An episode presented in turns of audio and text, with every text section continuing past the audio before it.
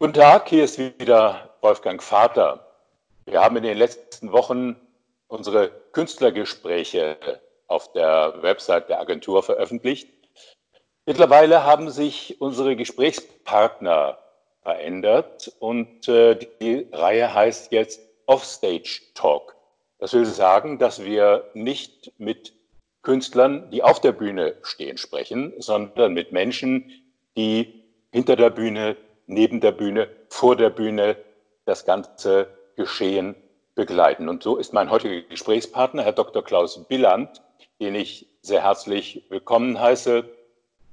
Nein, Dr. Billand, wer Printmerkerleser oder Online-Merkerleser ist, kennt Ihre Berichte nicht nur national, sondern international über Operngeschehnisse auf der ganzen Welt. Nun sind Sie ja eigentlich von Beruf gar kein Journalist. Erzählen Sie uns kurz, wie Sie dazu gekommen sind. Also gut, das ist vielleicht ähm, ein bisschen länger. Ich bin vom Beruf äh, Diplom-Volkswirt und habe über ein Thema der Entwicklungstheorie, Entwicklungspolitik in Nordostbrasilien äh, in dem Fach auch promoviert. Ähm, war also mit einem Friedrich-Ebert-Stipendium zwei Jahre, anderthalb Jahre auf ähm, Lateinamerika-Stipendiat in Brasilien von 79 von 79 bis 81. Also ich war aber immer Opernbegeisterter und da muss ich jetzt ein bisschen aus, das kommt also ganz schnell gesagt von dem äh, Großvater, also mütterlicherseits, der schon in den 20er Jahren nach Bayreuth ging. Unglaublich, also 2024 war der in Bayreuth. Er studierte in Erlangen Jura und hat meine Mutter, wie die dann so 17, 18 war, versucht, in die Düsseldorfer Oper zu zu schleppen. Das war in dem Alter natürlich nicht so reizvoll, weil sie hatte da eher andere Interessen, sah auch sehr gut aus und durchaus auch Anspruch bei den Männern. Aber er hat darauf weggelegt, sie ist rüber natürlich in Lohengrin und dann in der Pause kontrolliert und dann den nächsten Akt vorgelesen, zweite Pause wieder, wie der dritte Akt geht, und immer um sicherzustellen, dass die Mutter also auch weiterhin da am, am Draht oder am, am, an der Oper blieb und so. Und dann ging das, das war doch nicht wichtig. Ich wollte eigentlich immer nur ins Theater gehen. Wir hatten schönerweise in, unserer, in unserem Gymnasium in der Tat noch in den frühen Jahren, Quinta und Tertia, die Möglichkeit, von der Klasse aus ins Theater zu gehen, einmal die Woche und ich glaube auch in die Oper. Äh, mir hat das Theater zugesagt, weil man alles verstehen konnte. Ich dachte immer, warum muss man da singen? Es ist doch viel schöner, eigentlich alles direkt zu verstehen. Und dann ja. habe ich dann habe ich aber, mein, da ging aber meine Mutter auf Einladung eines Geschäftsfreundes meines Vaters nach Bayreuth in den Anfang der 60er Jahre. Da war gerade der Wielandring, die Wieland Tristan. Sie hatte natürlich den Wagner dann schon im Blut, nicht sehr klar. Und äh, die Ehefrau dieses Geschäftsfreundes war verstorben. Er fragte meinen Vater, kann ich nicht Ihre Frau einladen und mitnehmen? Sie ist doch Wagner interessiert. Okay, hat mein Vater zugestimmt, drei Jahre. Fuhren die dahin und dann kriegte ich die ganzen Platten und die Erzählungen. Und dann habe ich also Feuer gefallen. Dann, dann kam der Lohengrin in Wuppertal, witzigerweise 7, 67, glaube ich. Und als ich das Vorspiel hinter mir hatte, war alles entschieden. Was geschehen? Diese elf Minuten Lohengrin-Vorspiel haben mich von einem Theatergeher zu einem Opernverrückten äh, gemacht und natürlich auch gerade Wagner-Liebhaber. Äh, ich hasse das Wort übrigens Wagnerianer. Ich lege darauf Wert, äh, ein, ein, ein, Freund des Wagnerischen Övres oder ein Wagner-Liebhaber äh, genannt zu werden, aber Wagnerianer hat für mich zu viele negative Konnotationen. Danke, da sind wir beide einer Meinung, ja. Also, was soll das heißen? Das ist also eine Art religiöse Pseudo-Verehrung, äh, die sich da so in den 30er, vielleicht auch schon früher Jahren in Bayreuth etabliert hat und natürlich dann auch mit der ganzen Nazi-Zeit assoziiert ist. Also das ist für die ganz schrecklich und wir sollten das äh, zusammen mit der Entnazifizierung Richard Wagners über Bord geworfen haben. Übrigens über die gerade Professor äh, Udo Bernbach ein großartiges Buch geschrieben hat. Ich habe es jetzt nicht auf meinem Tisch liegen. Ich habe, er hat mich gebeten, das zu besprechen. Es kommt jetzt im Juli Merker die dreiseitige Besprechung heraus. Hochinteressant. Titel Die Entnazifizierung Richard Wagners anhand der Bayreuther Programmhefte von 51 bis 76, also bis zum Chirurgen. Das ist natürlich interessant. Ich bin in Bayreuth eingestiegen 69, also wie gesagt, die Mutter hat dann die ganzen Platten mitgebracht, Erzählungen, Nilsson, Windgassen, Tristan Isolde, unter Böhm, dann der Ring unter Böhm. Und dann lud uns unser Vater ein, mein Bruder und mich und natürlich sie auch, und zum Holländer. Das war der Svoboda Everding Holländer mit Thomas Stewart in Bayreuth 69. Und dann lernte ich 70 in Wuppertaler Opernhaus in einem Tannhäuser. Mit Haft Beresford sah ich, dass Wolfgang Wagner da in der 10., 15. Reihe saß und bin zu dem hinmarschiert in der Pause und habe gesagt, Herr Wagner, so und so, ich mache nächstes Jahr Abitur. Mein Bruder und ich, wir würden uns wünschen, in, den, in Ihren neuen Ring zu gehen, 71. Hat er ja neue Inszenierung rausgelassen. Und dann sagte er, jo, sehen wir mal, schreiben Sie mal der Frau Suchanek oder so wie die hieß, meine Assistentin, da schauen wir mal. Und dann zwei Wochen später machen die Karten zugesagt. Ja, so, so begann eine Odyssee nach Bayreuth jedes Jahr. Ach du Lieber, wir können ein Buch schreiben, mit welchen Tricks wir an Karten kamen und hinter Säulen saßen, Hämorrhoidenklemmer. Und Sie werden das auch alles kennen. Äh, heute kriegt man hier das. Was, auf, aber damals war es also in der Tat immer ein, ich, ich kann es gar nicht beschreiben, ein Glück zum Wein, wenn man eine Karte bekam. Ja in das Haus geschlichen mit zitterndem Herzen, mit klopfendem Herzen in ich das war Haus. Auf Beleuchtungsturm. Ja, ja. Mit, mit der Arbeitskluft von blauen äh, Blaumann habe ich gehabt, bin dem Holländer auf den Turm gegangen. Wahnsinn. Ja, ich kenne nicht alles. Wir haben alle, ich glaube, wir sind in etwa, wir reden nicht über Alter, aber wir sind ungefähr so die gleiche Generation und äh, haben die gleichen Erlebnisse, den Ring 70 von Wolfgang Wagner habe ich auch. Ich gehöre noch 71. zu den glücklichen jungen Jahren, genau, die in jungen Jahren noch, ich war 68 das erste Mal da. Und habe ja, dort ein Jahr von mir. Naja, da haben wir also ein halbes Jahrhundert am Buckel. Am ja, den Wieland, den Wieland-Ring noch gesehen und äh, den Tristan mit Nielsen und Windgassen. Ja. Also wir haben äh, ungefähr die gleichen, die gleichen Erlebnisse in Bayreuth gehabt. Äh, hm. Lassen Sie uns auf die derzeitige Situation zu sprechen kommen. Sie haben auf Ihrer äh, Homepage einen Artikel veröffentlicht, den ich als Grundlage äh, mal nehmen möchte für, diese, für dieses unser heutiges Gespräch. Die derzeitige äh, Krisensituation äh, zeitigt ja überall äh, sehr, sehr unangenehme Folgen, nicht zuletzt auch in der Kunst- und Kulturszene. Sie haben angesprochen in diesem Artikel, dass die Opernszene zum Beispiel sicherlich äh, mit reduzierten öffentlichen Subventionen rechnen muss, dass Kunst und Kultur Gefahr laufen, auf den letzten Plätzen der politischen Prioritäten zu landen. Das sind schreckliche Aussichten. Lassen Sie uns kurz darüber sprechen, wie Sie die Situation sehen. Ja, ich meine, das jüngste Beispiel ist ja wieder mal bei der Regierungsbildung in, in Wien, äh, also Österreich, gewesen, dass man also sozusagen den Posten der Kulturstaatssekretärin als sozusagen Ultima Ratio bis zum Schluss offen gelassen hat. Ja. Dann besetzt hat mit einer Person, äh, die nach relativ kurzer Zeit ersetzt werden musste und wurde.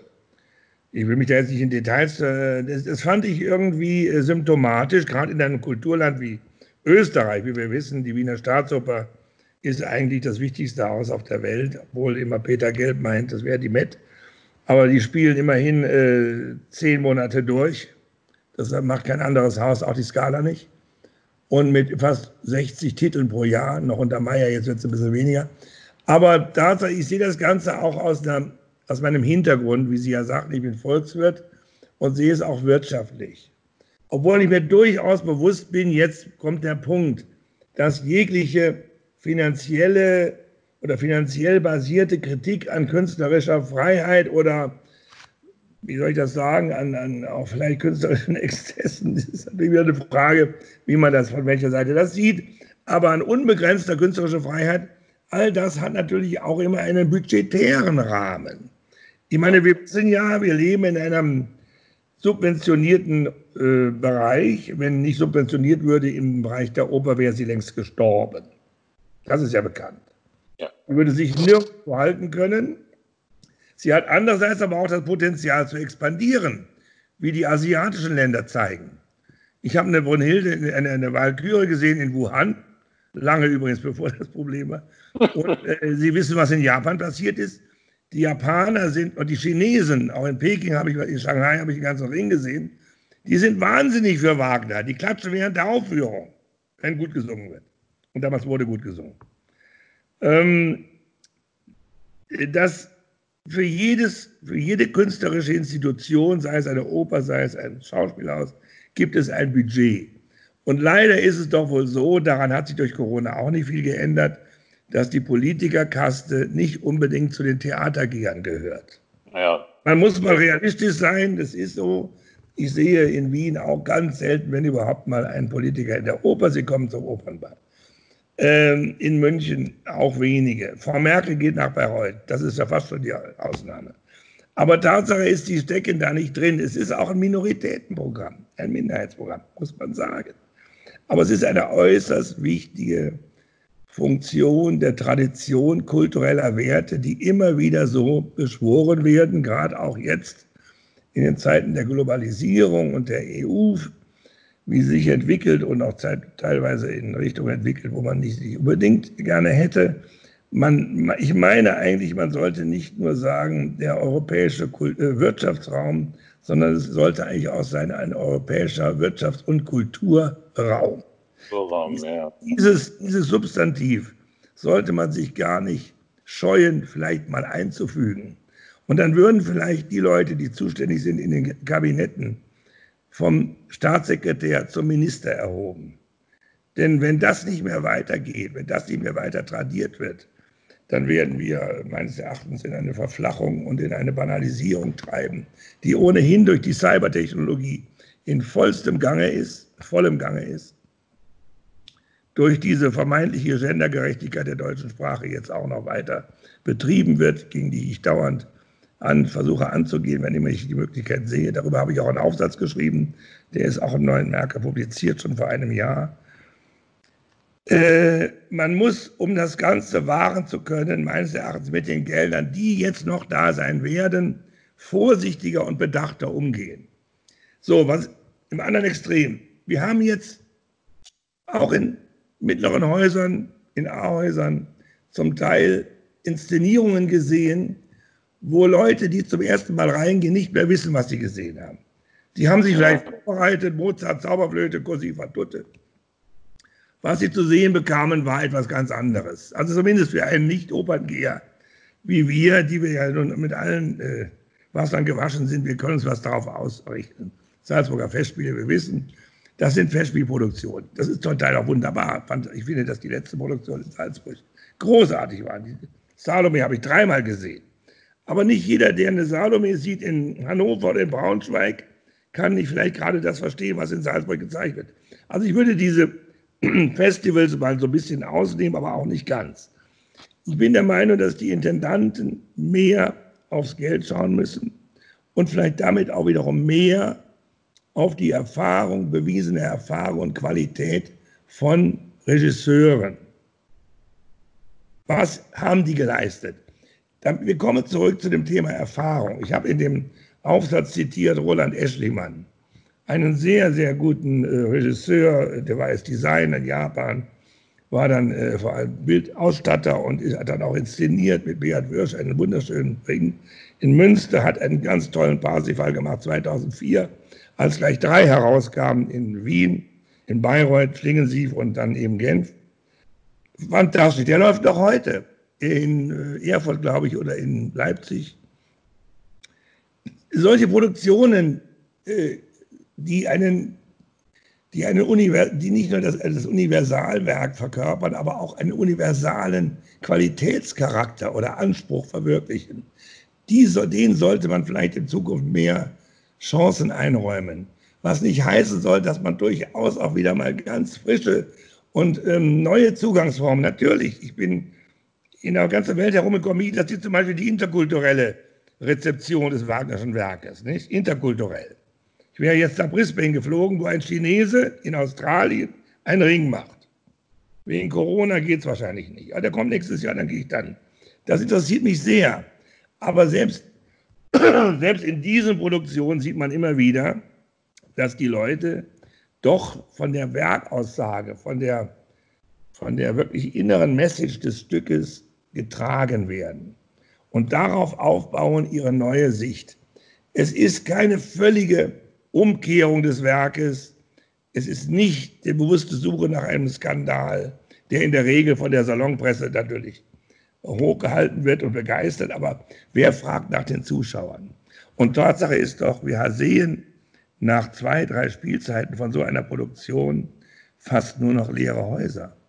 Wir sehen, sogar, pardon, ja. wenn ich die, sogar früher. Geht meine, in die Richtung geht meine Argumentation da. Ja, es, es geschieht sogar, dass äh, Aufführungen einfach nach einer kurzen Serie abgesetzt werden, weil das Publikum ausbleibt.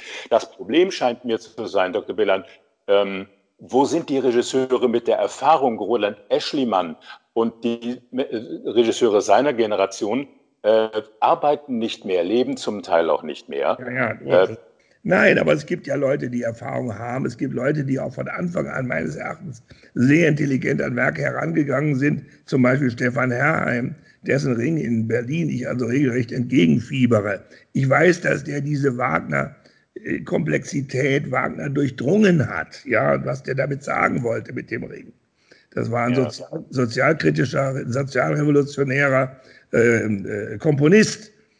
Äh, man, also das Schlimmste ist die Banalisierung, das lächerlich machen. Wenn also in Hamburg äh, die so Gutrune mit der Brünnhilde verhandelt und äh, von der Tetrapackung, da wackelt es ein bisschen am Tisch und sie tut ein Stück Papier unter das Tischbein damit der Tisch gerade steht. Nur mal so als Beispiel.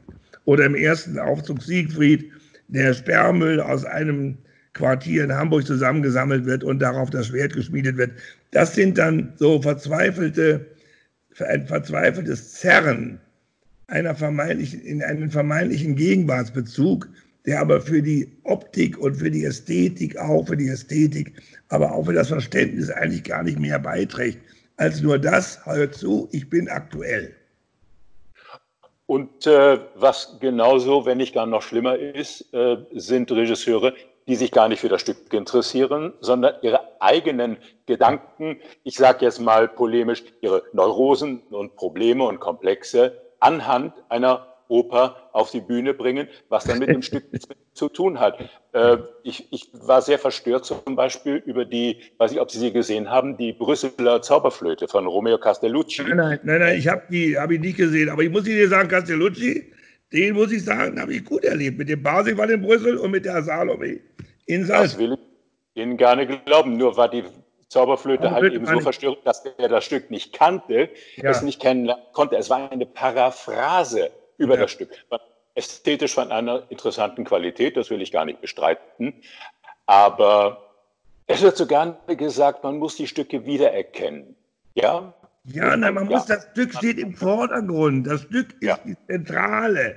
Die Stück ist die Zentrale. Und da es ja Universalwerke sind, die hunderte von Jahren überlebt haben, vertragen sie durchaus auch komplexe Interpretationsversuche, auch ähm, gegenwartsbezogene. Nur es muss dann sehr gut gemacht werden. Und ich nehme immer den Begriff, es muss wasserdicht sein. Bis zum Schluss muss es durchkomponiert sein. Ich habe von, von dem Florian Fuchs, ich glaube, der übernimmt jetzt Kassel, habe ich mal in Gera Lohengrin gesehen. Völlig verrückt. Aber der war bis zum Ende durch wasserdicht. Man, man ist rausgegangen mit dem Schmunzeln.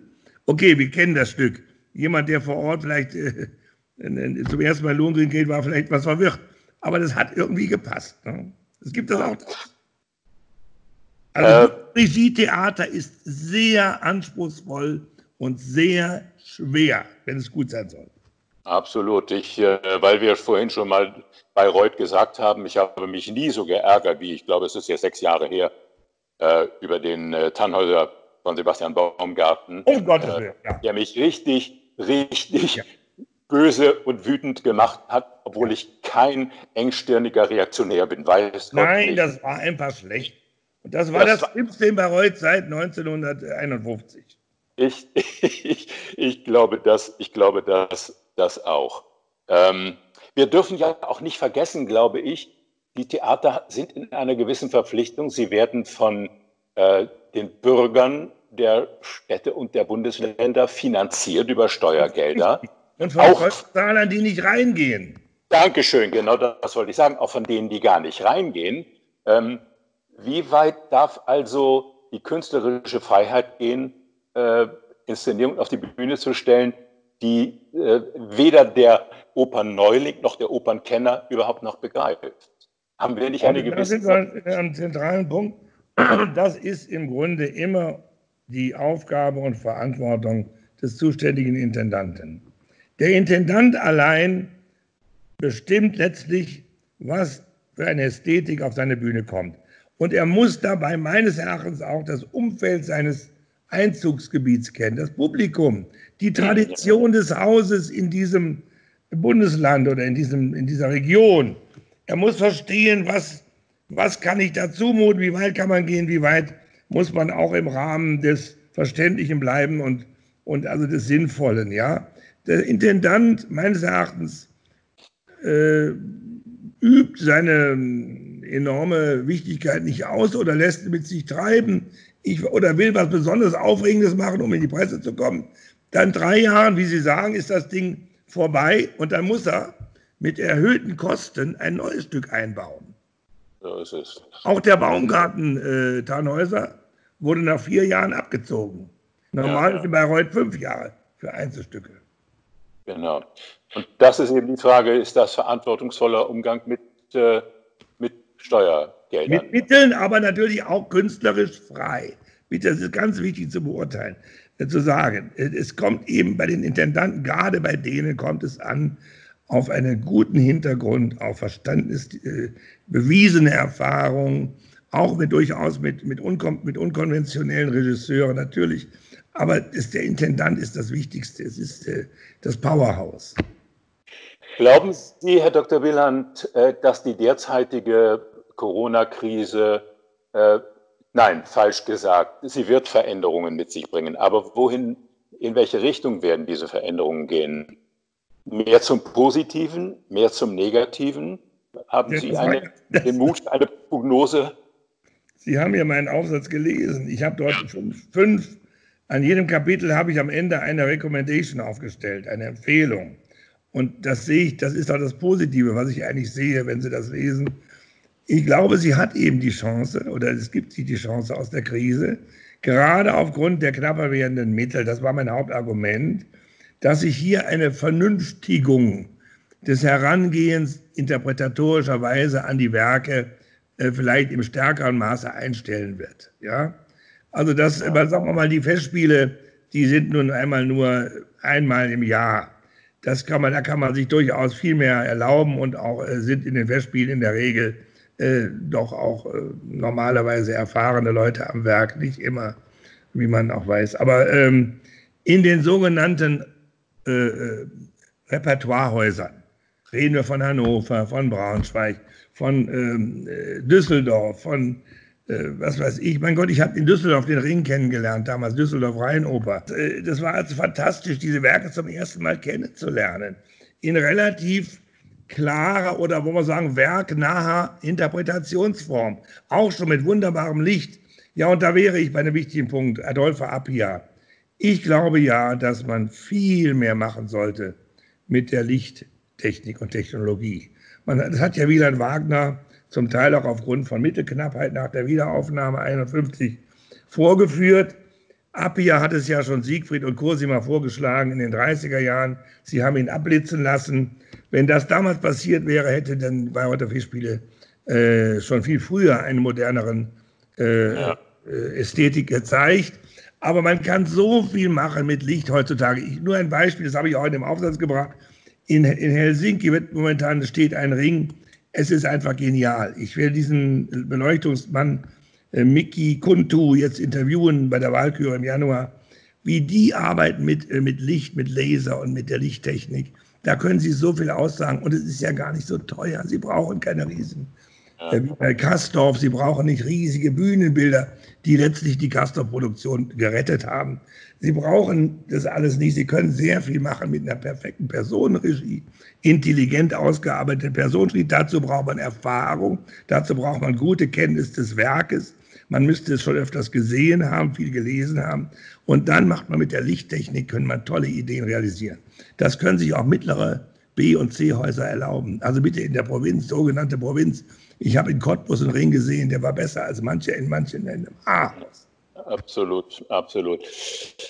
Dr. Billand, ich äh, stelle fest, wir könnten noch äh, lange Zeit miteinander reden. Ja. Und, äh, unser äh, Zeitrahmen erlaubt es nicht. Kommen Sie nach Salzburg. Kommen Sie nach Salzburg. Sind Sie im August in Salzburg?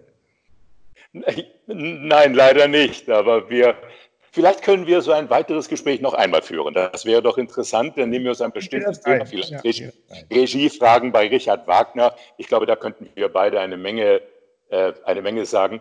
Für heute äh, sage ich, ich danke Ihnen sehr, sehr herzlich für dieses Gespräch. Aufschlussreich, bemerkenswert, viel zum Nachdenken, hat Freude gemacht. Danke Ihnen sehr, sehr herzlich. Oder wie sagt man so schön, oder sagte man früher so schön, in der Hoffnung auf zukünftige Wiederbegegnung ähm, wünsche Ihnen zunächst einmal gute Zeit, bleiben Sie gesund und ich hoffe auf bald äh, und vielleicht sogar bald persönlich. Ade, Wiederschauen. Adios. Adios. Adios.